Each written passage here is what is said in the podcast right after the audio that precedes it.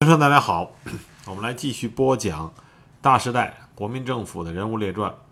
那么今天呢，我们要讲的就是西北新乌马里边另外一个重要的马啊，也是有人说说马步芳是一匹野马，是一匹悍马。那么今天要讲的这位呢，就是一头华马啊，这个人很世故，很圆滑。这个人就是宁夏王马鸿逵。有兴趣的朋友可以搜一下马鸿逵的照片儿。那马鸿逵呢是个大胖子啊，照片里基本上都挺着个圆肚子，戴着一个墨镜啊，小圆片的墨镜啊，照片里基本上都是笑呵呵的，看着像个弥勒佛似的。这个人心机很重啊，也非常有城府、有世故。很多人在说起西北的。宁马和青马的时候，都说青马会打仗，宁马好像是不堪一击。实际上这是一个误区。宁马在马鸿逵的指挥下，当然他从战力上来讲不如马步芳的青马，但宁马他的战斗力并不差。马鸿马鸿逵的堂哥啊，应该叫堂哥马鸿宾，曾经在抗日战争的时候跟日本日本军队啊狠狠地干了几仗。也打出了当时宁马的威风。那马鸿逵这个人呢，在他的指挥下，好像宁马的部队没有什么大的仗。其实这是一个误区。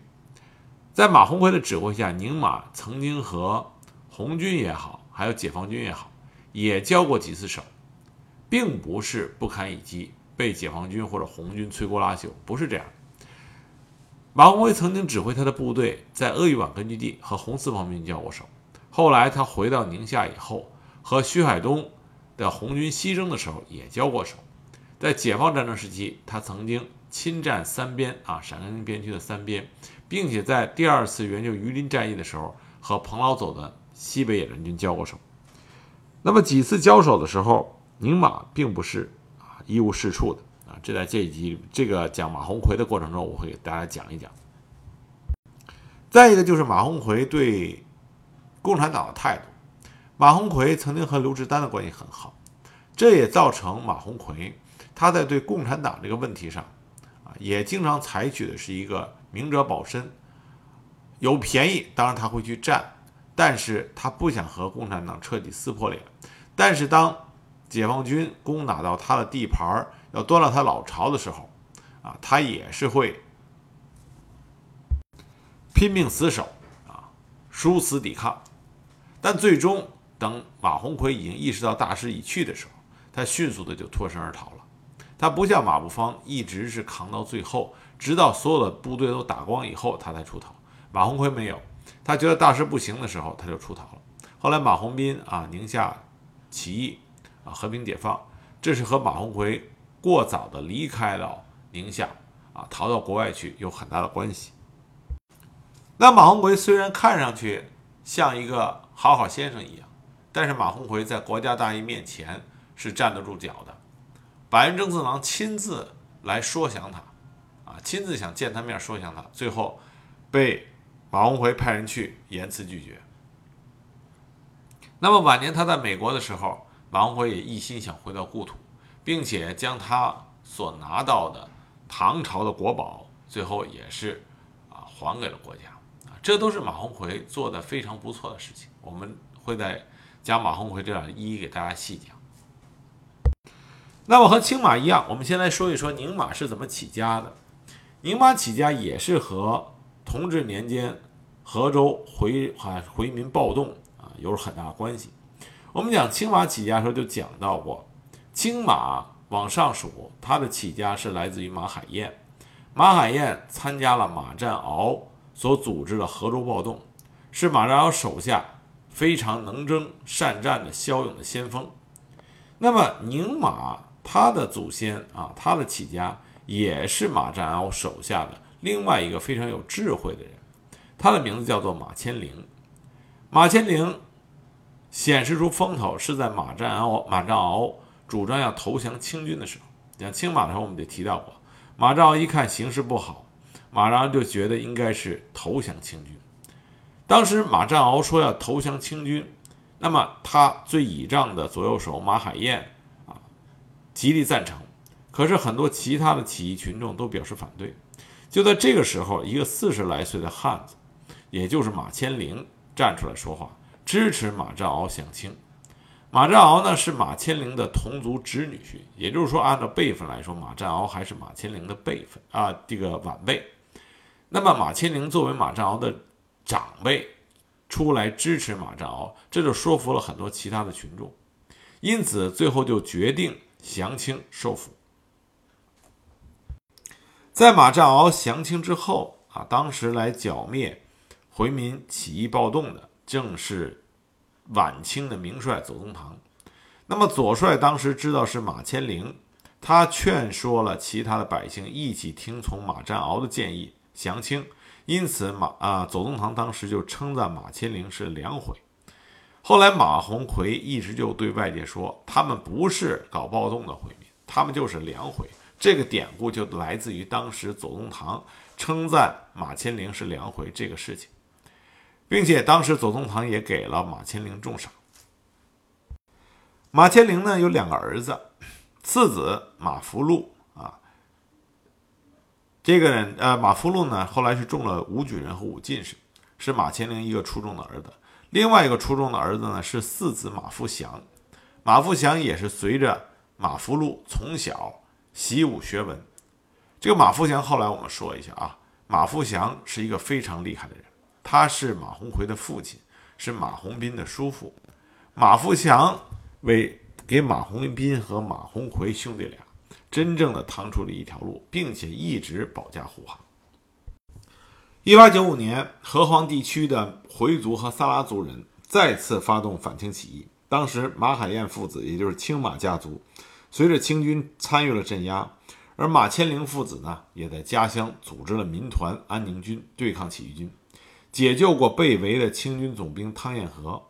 那么愤怒的暴动的群众就把马千灵的宅院付之一炬，并且到处号称要捉拿马进士家的人。马千灵避走藏区，他的儿子马福禄和马福祥则随着安宁军辗转到兰州，被陕甘总督陶穆。收编为步骑两营，后来又加入到进攻河州的清军，不久就归入到董福祥的甘军。马福禄任都代统领，马福祥任帮统。一八九七年，清政府整治军队，边建精锐军，分中、前、左、右、后五军，由荣禄、聂士成、马玉坤、袁世凯、董福祥五人分别率领。当时，董福祥率领的是后军。奉调到北京附近驻防，马海燕父子及马福禄、马福祥兄弟也随军前往。一九零零年，八国联军进犯京津二地，马海燕、马福禄等人参加了廊坊之战，重创敌寇。在八国联军进攻北京的时候，马海燕和马福禄率领河皇子弟守卫正阳门，与攻城之侵略军展开多日血战。八月十三日晚，马福禄趁着雨夜。率敢死队袭击敌军，在激战中身亡。同时战死者还有其族弟马福贵、马福全等百余人，也就是宁马家族曾经为了华夏的河山，曾经和入侵的八国联军展开血战，并且英勇殉国。那么后来，在慈禧太后跟光绪皇帝逃离北京的时候，马海燕父子以及马安良、马福祥等人率众护驾。那么。慈禧太后和光绪皇帝安全地到达了西安，因功，马家众人都纷纷地得到了考赏、告赏和升职。马福祥呢就被升任为甘肃靖远协副将，一九零四年又升任为西宁镇总兵兼阿尔泰护军使。在辛亥革命爆发之后，马福祥在宁夏和内蒙一带镇压反清义军，后来因为大势所趋。也宣布赞成共和。民国建立之后，出任宁夏护军使。那当时他左右倚仗的左右手就是他的侄子马鸿宾和他儿子马鸿逵。马福祥这个人是一个非常仗义的人。他因为他的兄长早早的在北京抵抗八国联军，英勇的战死了，所以他一辈子都不亏待他兄长的儿子马鸿斌。马福祥对马鸿斌要比对他儿子马鸿逵还要好。一直是想提拔他的侄子马鸿斌成为他的继承人，这点上呢，让马鸿逵也是有一些不满意。但总体来说，马鸿斌和马鸿逵作为呃这个堂兄弟，他们俩的关系还是很近的啊，有矛盾有摩擦，但是最终马鸿斌和马鸿逵也没有彻底翻过脸过。那么马富祥对马鸿斌这个侄子一路的提拔，一心的栽培，马鸿斌呢也一直对自己的叔父马富祥十分的孝敬和尊重。马鸿逵更像是一个小弟弟啊，经常调皮捣蛋，所以马富祥经常是说马鸿马鸿逵。因为马富祥这个人人品很好啊，他的声望也高，因此呢，他是属于青马宁马里边比较早在外界见了大世面，并且交友广泛的那么一个人。马鸿逵作为马富祥的儿子，他八岁的时候就在西安行营里见过慈禧和光绪等人，十二岁就由他的父亲马富祥以一千两纹银捐得兰陵知县的虚缺。一九零九年，马鸿逵结束了家塾的中学学习，考入兰州陆军小学堂。一九一二年毕业以后，就在他父亲的麾下任营长。这年他二十岁，后来很快又升任为宁夏亲军统领。那么，马富祥为了进一步依附袁世凯，在一九一四年将马鸿逵送到北京，担任袁世凯的侍从军官。袁世凯死以后，马鸿逵又担任了黎元洪的侍从武官。一九一七年七月，马鸿逵潜离北京，跑到天津，参加了段祺瑞的马场誓师。年仅二十五岁的马鸿逵就当了讨逆军中的中将参谋。段祺瑞重新上台以后，就把他派回到宁夏，扩编宁夏新军。一九一九年，马鸿逵升任宁夏第五混成旅旅长。那么这里边说到的这几些事情呢，听上去像是一个简单的简历。但是我们可以看到，马鸿逵当时所跟从的这几个人并不简单。从袁世凯到黎元洪，再到段祺瑞，他都是成为这几个在辛亥革命前后叱咤中国政坛和军界的几大牛人啊，都是有很亲密的关系。如果说马鸿逵他没有能耐，是不会这被这几个人留在身边的。一九二一年初，马富祥被调任绥远都统。而马鸿宾呢，被出任为宁夏护军使兼新军司令，晋升陆军军将军衔，开始宁马家族对宁夏的统治。那很快，冯玉祥啊，西北军的掌门人冯玉祥开始将他的势力范围扩展到大西北。那么，因为时势所逼，马福祥就依靠了冯玉祥。但是宁马的势力就被冯玉祥给遏制住了，这让宁马心中非常的不满意。那么冯玉祥后来就跟蒋介石在一九二八年的时候开始发生冲突。那么马富祥就预感到蒋介石的势力会不断壮大。宁马从马富祥开始到后来的马鸿逵，他们都有一个特点，就是看人很准，对谁将成为执掌中国的啊最大势力。这个把捏的很不错，所以马富祥很早就预感到蒋介石将会成为中国的最少是相对比较靠前的势力，所以马富祥很早就开始向蒋介石靠拢，希望希希望将来在国民党内部捞取更大的资本。他趁着蒋冯还在合作率部北上的时候，就已经秘密的离开了冯玉祥，到徐州觐见了蒋介石。蒋介石一看马福祥这位老牌的北方军人居然看中自己，所以心中非常高兴，马上就任命马福祥作为国民政府军事委员会委员、边遣委员会委员等职。一九二九年五月，冯玉祥、阎锡山联合反蒋，马福祥毅然站在了蒋介石的一边，他暗中策动了冯玉祥部的韩复榘、石友三，还有他的儿子马鸿逵一起。倒冯投蒋。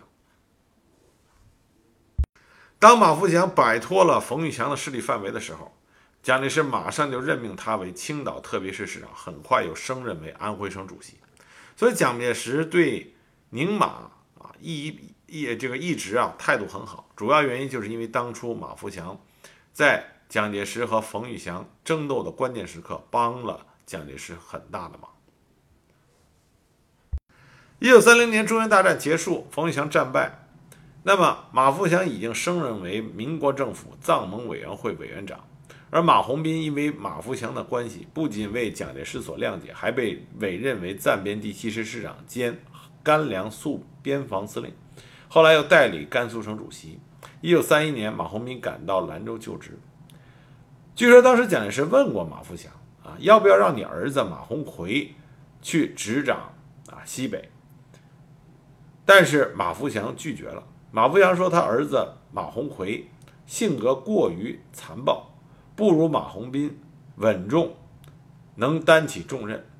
所以马富阳当时推荐了自己的侄子马鸿斌，而不是自己的儿子马鸿逵。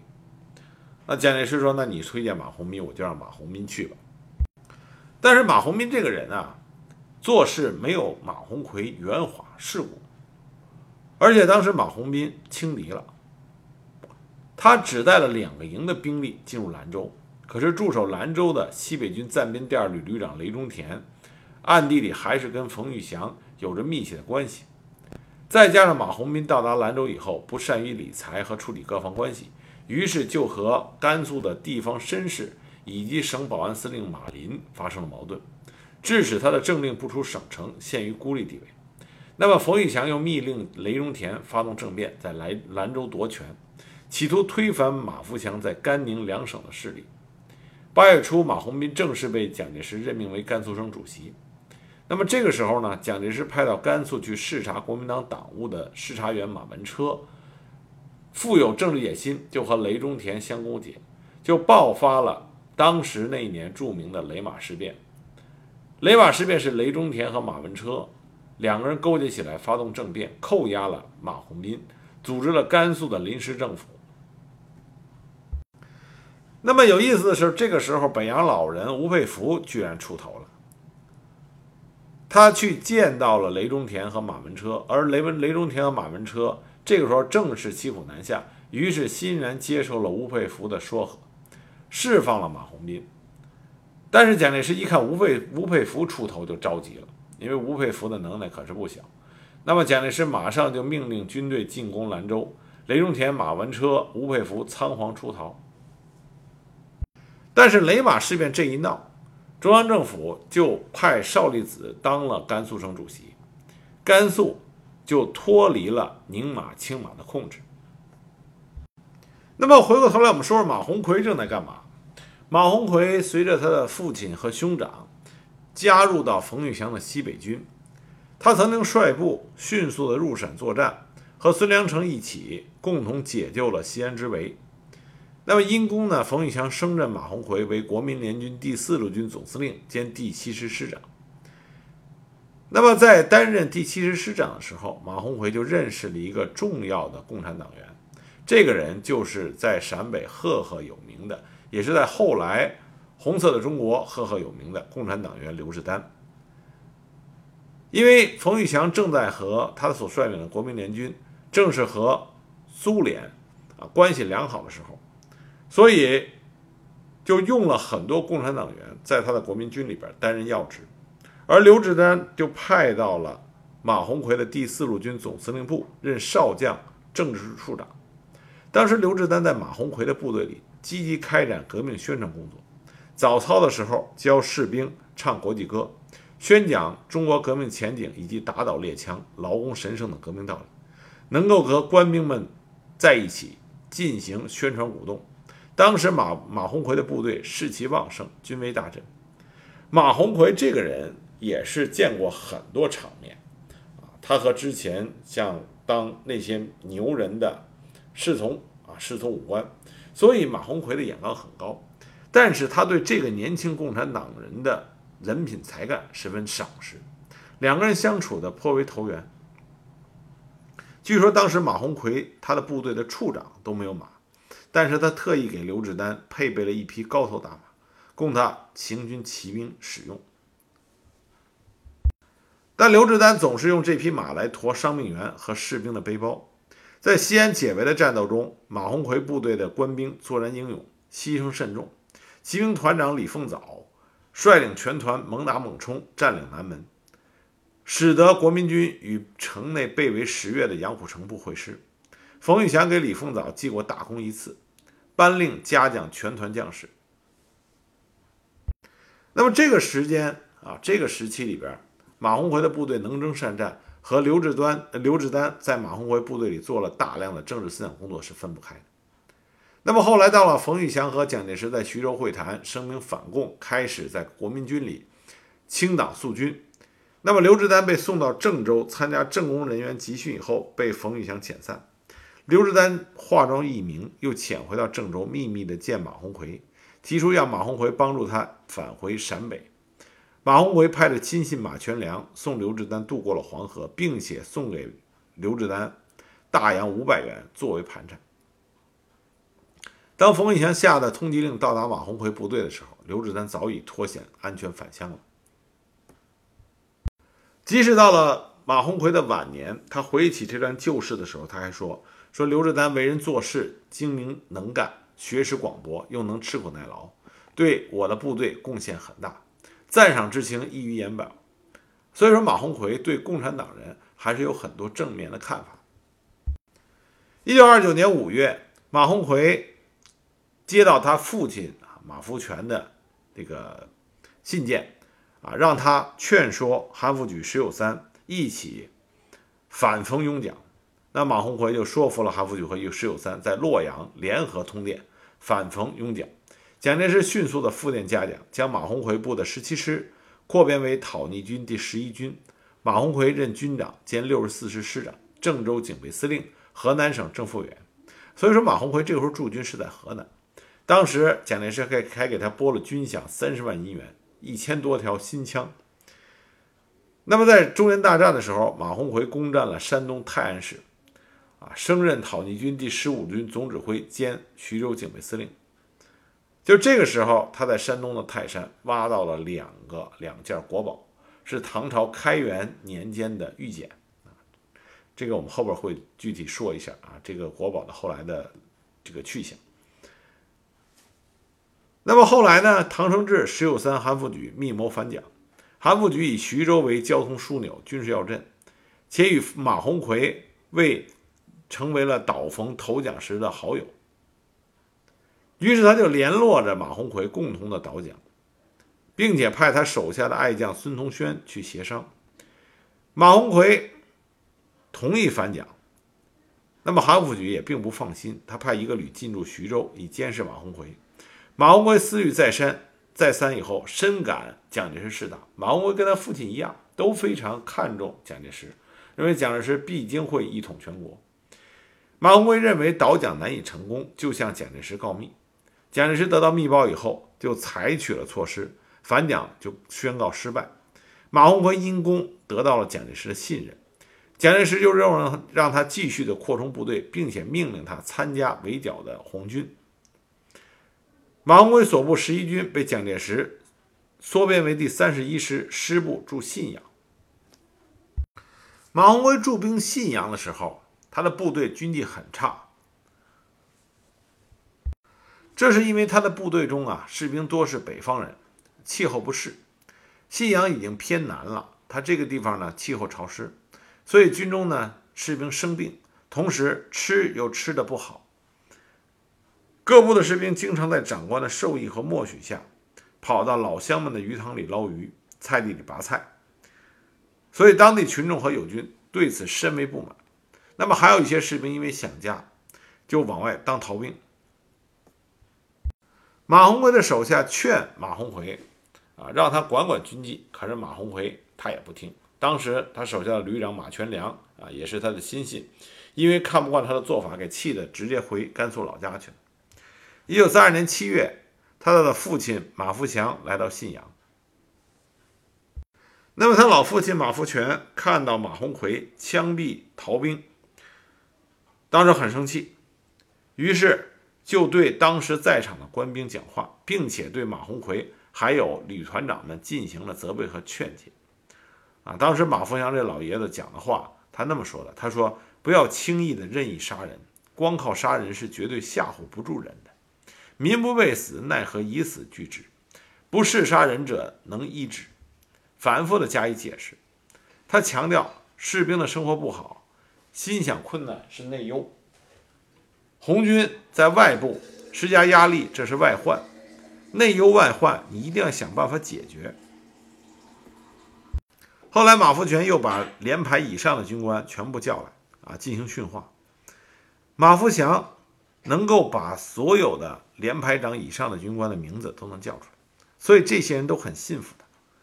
马福祥当时给这些人就讲了国内形势啊，内患未平，九一八外侮又来，要求这些跟他一块儿从老家出来的子弟兵不能忘记军人的天职，要效法岳武穆和祖逖等古人。希望官兵能够遵守军人的本分，同时，当时他就指着自己身边的儿子马鸿逵说：“说我这个儿子年轻时代不务正业，整天胡吃胡混，屡遭责打管教，总是不改。”马鸿逵听到他父亲说他的这些坏话，也不恼怒，做出一副憨厚的样子，呵呵傻笑。所以，他手底的官兵也都哈哈大笑。马鸿逵对他的父亲马福祥是非常尊重，虽然他心里边对父亲一直培养自己的堂兄马鸿宾略有不满，但是他对他自己的父亲马福祥是非常孝顺和尊敬爱戴。那么马鸿逵驻防信阳，这个时候红四方面军击溃了陈调元、张方两部，马鸿逵的部队跟红军打了两下，发现啊红军太厉害。再加上马鸿逵对蒋介石将他的部队缩编为一个师有很大的情绪，为了保存实力，所以马鸿逵尽量的避战、躲战，不愿意跟红军交手。但蒋介石对马鸿逵这种态度极为不满意，他正在准备发动对鄂豫皖红色根据地的第四次围剿。当时国民党中央军刘志部集中于西平、绥平，陈继承、胡宗南部集中于孝感、广水。这两面的中央军就以武力胁迫马鸿逵向苏区进攻。当时刘志都已经调了几个师的兵力，准备解决马鸿逵的部队，而韩复榘已经准备调动部队支持马鸿逵。两边国军的内讧眼看着就要干起来。蒋介石因为一直对马福祥还是非常佩服的和尊重的，于是就发了个电报给马福祥。让他转告马鸿逵不要学石友三那样。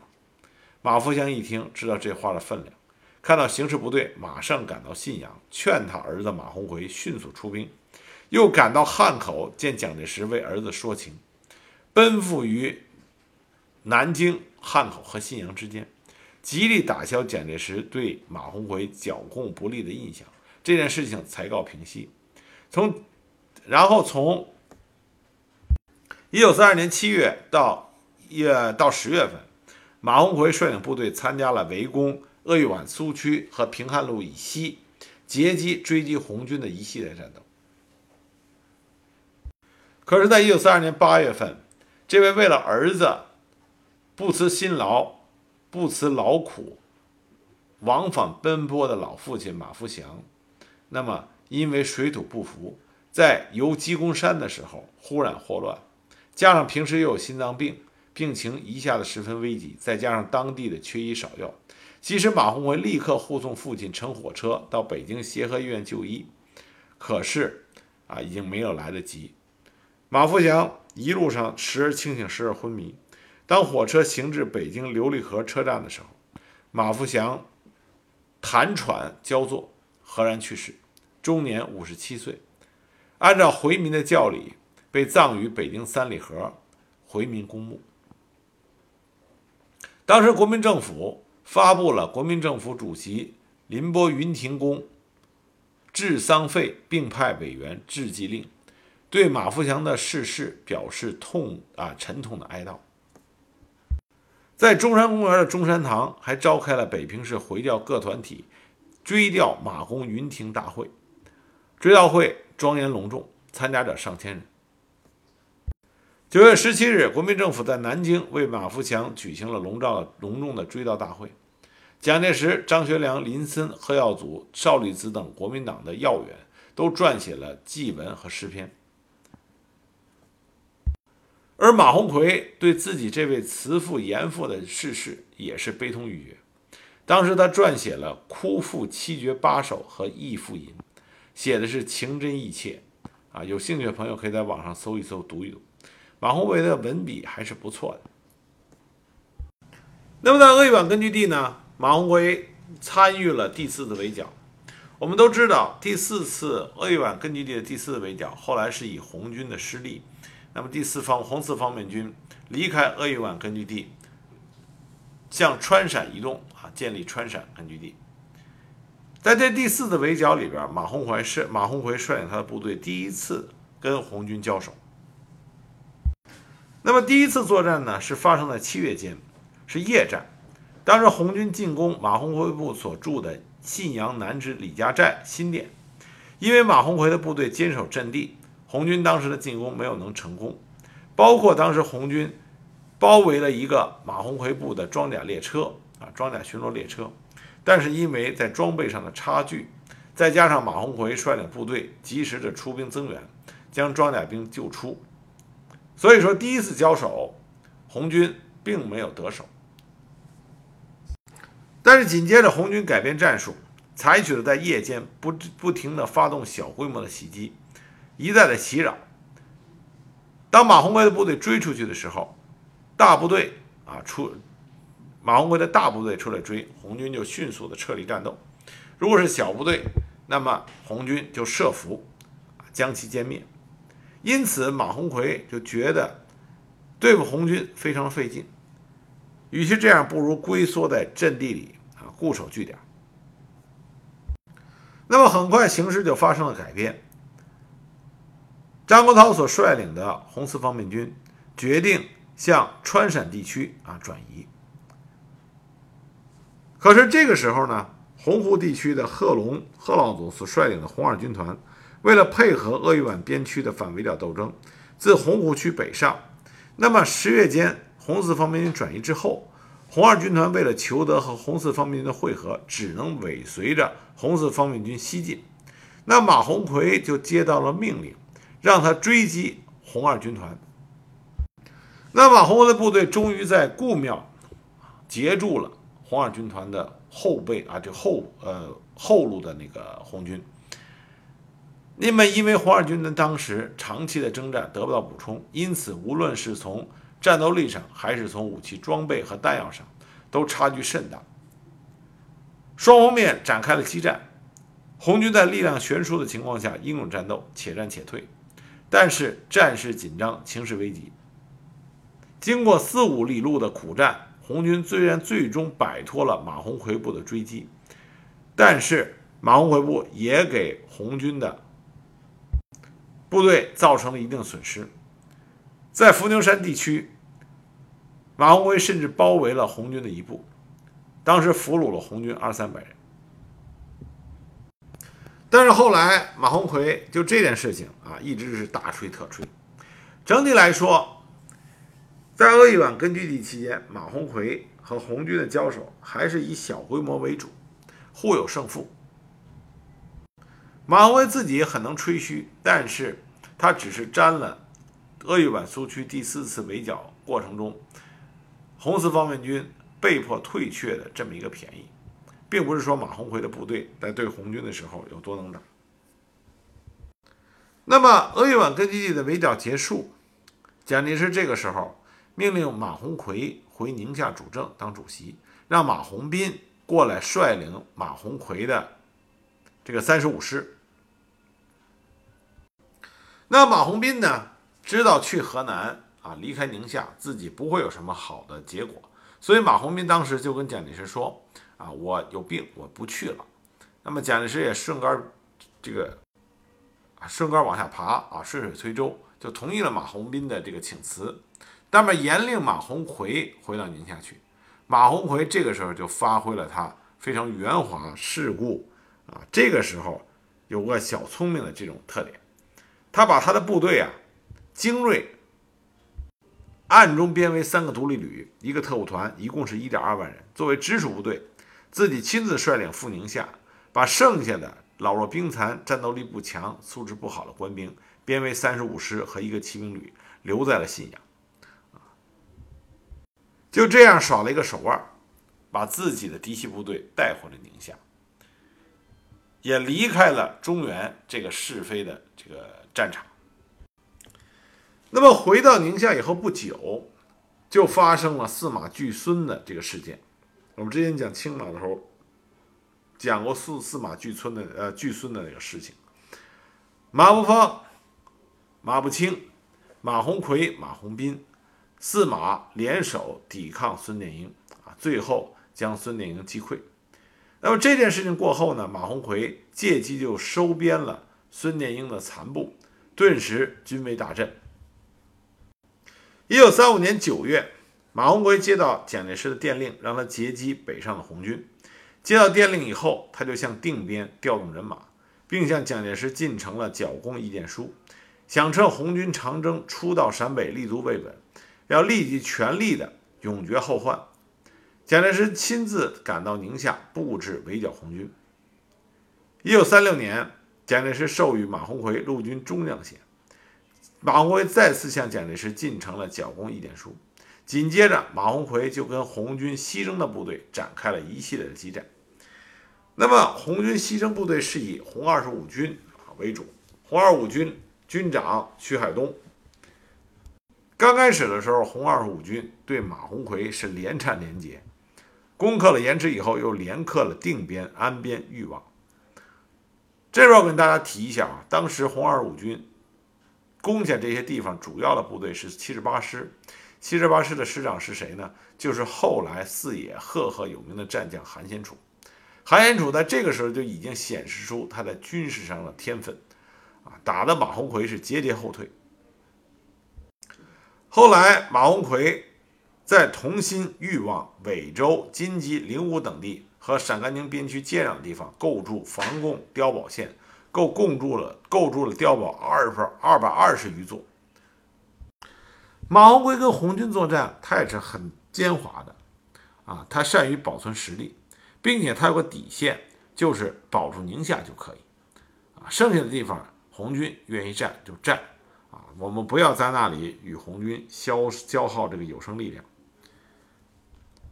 但是当红军进攻的点是至关重要，会影响到。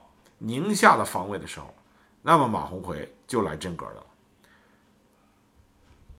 一个最明显的例子就是尾州之战。尾州在军事和政治上都占有重要地位。如果尾州丧失的话，那么金鸡、灵武两县的门户就会洞开，会危及到省城宁夏。所以马鸿逵对尾州极为重视。红军在攻来的时候，马鸿逵认为此地非坚守不可。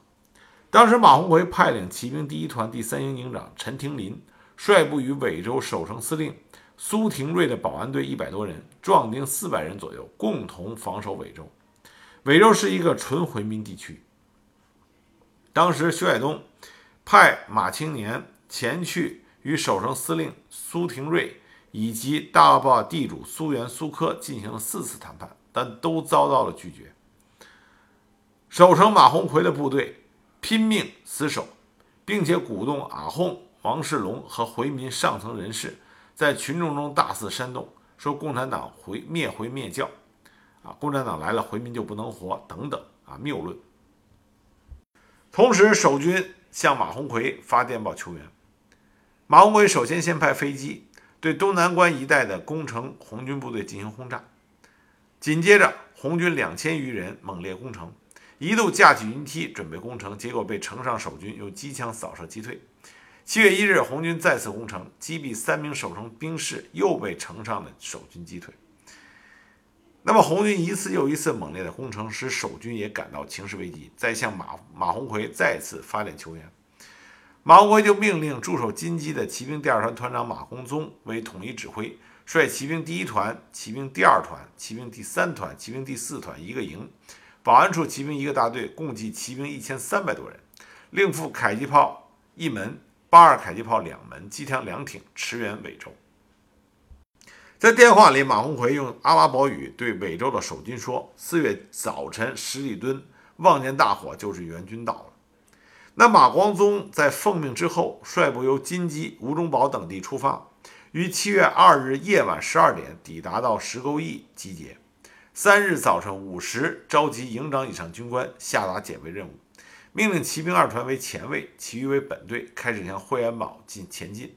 部队到达白塔水的时候，真系惠安堡已经被红军占领。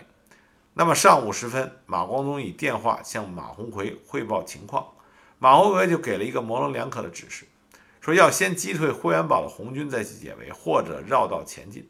那么你给两个选择，模棱两可，就相当于没说。那马光宗呢，不知如何是好，又又给马鸿逵打电话，说惠安堡有坚固的碉堡，不好进攻，不宜久缠，还是绕道为好。那马鸿逵当时就说待研究再给这个指示。到了下午四时，马鸿逵电话告诉马光宗，让部队绕道前进，并且吩咐马光宗需要注意红军的夜袭。那么到了下午六时，马光宗率部由白塔水出发，取道土坡、小梅山、太阳山，向尾州前面前进。次日凌晨天没亮就到达了十里墩，然后下马徒步向围攻尾州的红军。和南河沿窑洞的红军战地医院悄然扑去，同时放火向尾州方面发动信号，发出信号。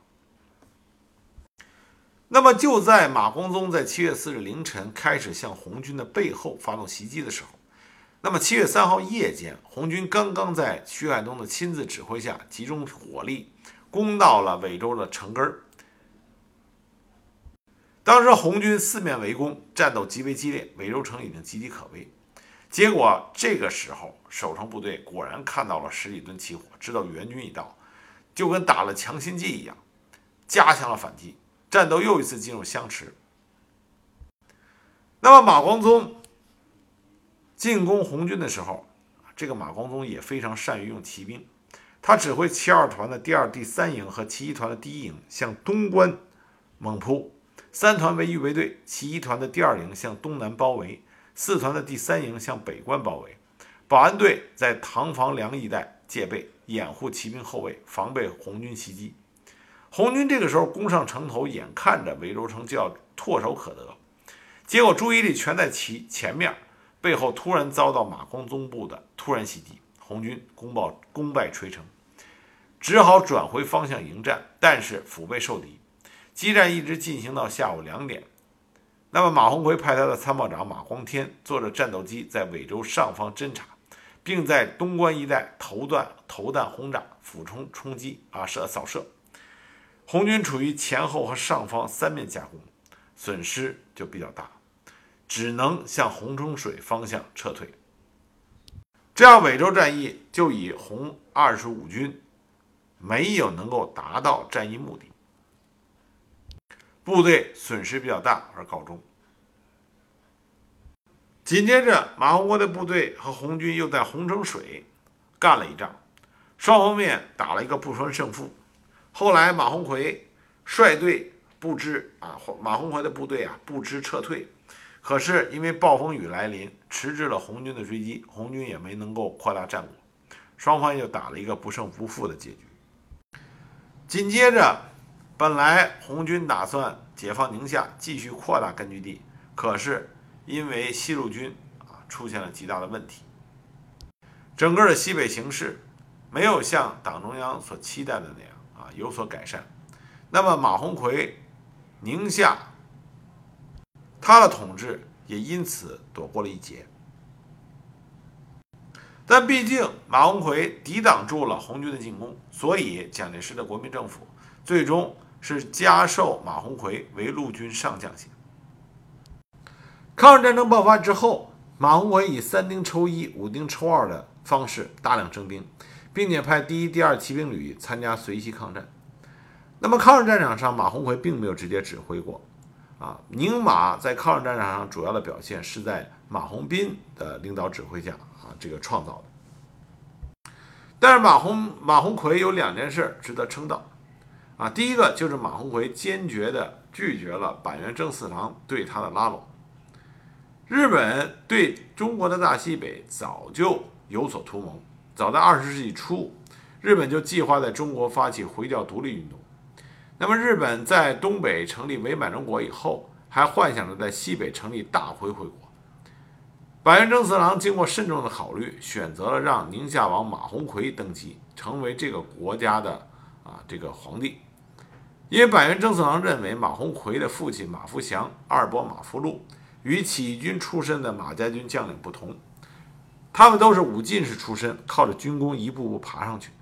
马福禄在庚子镇事变中牺牲，马福祥因为护送慈禧太后西逃有功而被赏西宁镇总兵衔。所以马鸿逵呢，常常以忠臣良将而自诩，视马步芳的青马呢为草寇二臣。所以板垣征四郎正是看中了这一点，认为马鸿逵有希望为溥仪的满洲国尽忠。再加上马鸿逵他所占领的宁夏，从战略上来讲位置极为重要，紧挨着日本人控制的内蒙，一旦这里形成自治政府，不仅甘肃、青海唾手可得，还能对新疆和川陕形成巨大的威胁。那么日本人就开始对马鸿逵进行威逼利诱，先后在阿拉善旗和额济纳旗建立特务机关，还修筑了飞机场，大有直捣宁夏的势头。板垣征四郎还亲自飞赴阿拉善旗的定远营会见马鸿逵，邀请他担任西北回教总联合会会长。那板垣征四郎是信自信满满的来了，可是马鸿逵就只派来了省府的秘书长。板垣征四郎还没开口。这位宁夏的代表就要求撤走日本特务机关，双方面闹得不欢而散。全面抗战爆发以后，苏联出于他自己的战略目的，就对中国进行了援助。他们的装备先是运往迪化，然后再由中国军方运往兰州组装，再分发给各个战区。为了切断这条秘密的援华通道，日本人又对马鸿逵展开了新一轮的策反。但是马鸿逵就是不为所动，最后不得已，板垣征四郎再次飞往定远营，可是马鸿逵仍然不愿见他，板垣征四郎就生气了。他一见到马鸿逵的宁夏代表，就大声的质问，说马家两代都是清史忠良，如今清帝国已经在满洲复国，马鸿逵理应继续为清史效力，为何还要替汉族政权卖命，抗击我大日本皇军？那是汉族人的事儿，不是回回人的事儿。回回应该有自己的国家。那么，这位宁夏代表就遵照马鸿逵的意思进行了反驳。他说：“日军在北平和南京屠杀中国人时，可没说不杀回民。况且宁夏与日本的国仇家恨，当年八国联军进北京，日军的出兵最多；血战正阳门的时候，日本人杀害马家子弟最多。于是就斩钉截铁地拒绝了板垣征四郎的拉拢。那板垣征四郎当时勃然大怒。”当时就派了四十架飞机轰炸宁夏，那么策反马鸿逵也就彻底泡汤了。从这点上说来说，马鸿逵在民族大义上是站得住脚的啊。